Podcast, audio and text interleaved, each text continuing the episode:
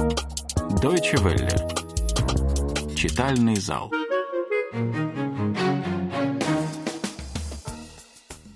Восемь тысяч триста пятьдесят три километра проехал на своем спортивном велосипеде Кристоф де Брумме от Берлина к берегам Волги и обратно. Это необычное путешествие он описал в своей новой книге.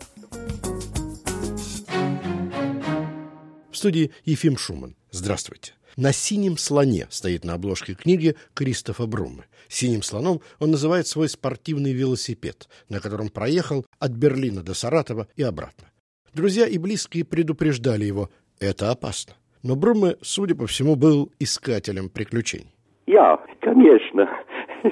Ich liebte Jack London in meiner Kindheit. Из детства, как он говорит, зачитывался Джеком Лондоном. Поэтому и решил податься, хотя и не на дикий север, но на дикий восток. Восток поначалу его разочаровал. Польша, через которую пролегал маршрут велосипедиста-любителя, оказалась удивительно похожей на все то, что он видел до сих пор. Denn Polen gehört zur EU, die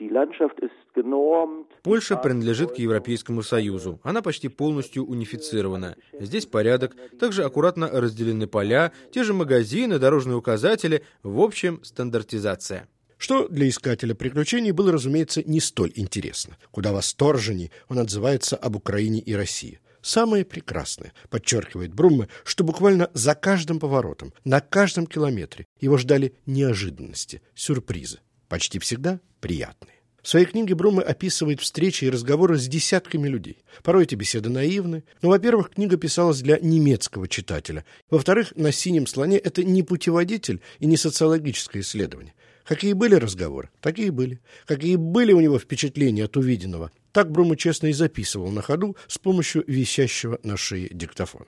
Он беседовал в России и на Украине с крестьянами и офицерами, знакомился с поголовно до последнего жителя пьяной деревни, спорил с пенсионерами о славном советском прошлом и крутил, крутил, крутил педаль. An meinem Fahrrad ist alles dran, damit so leicht nichts passieren kann.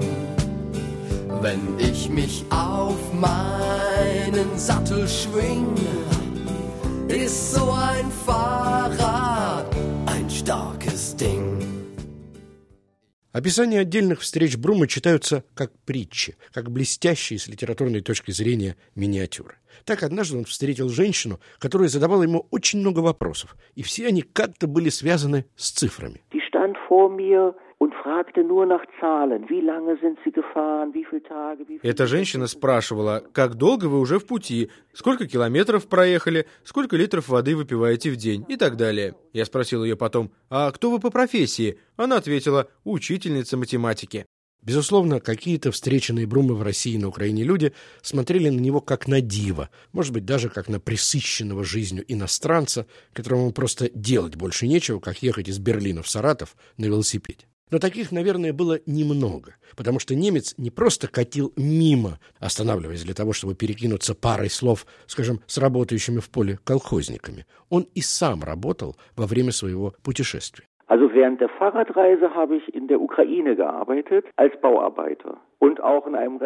На Украине я работал разнорабочим на стройке, потом мыл посуду в маленьком придорожном кафе, косил траву, поэтому и затратил на дорогу из Берлина в Саратов два с половиной месяца, а на дорогу обратно меньше трех недель.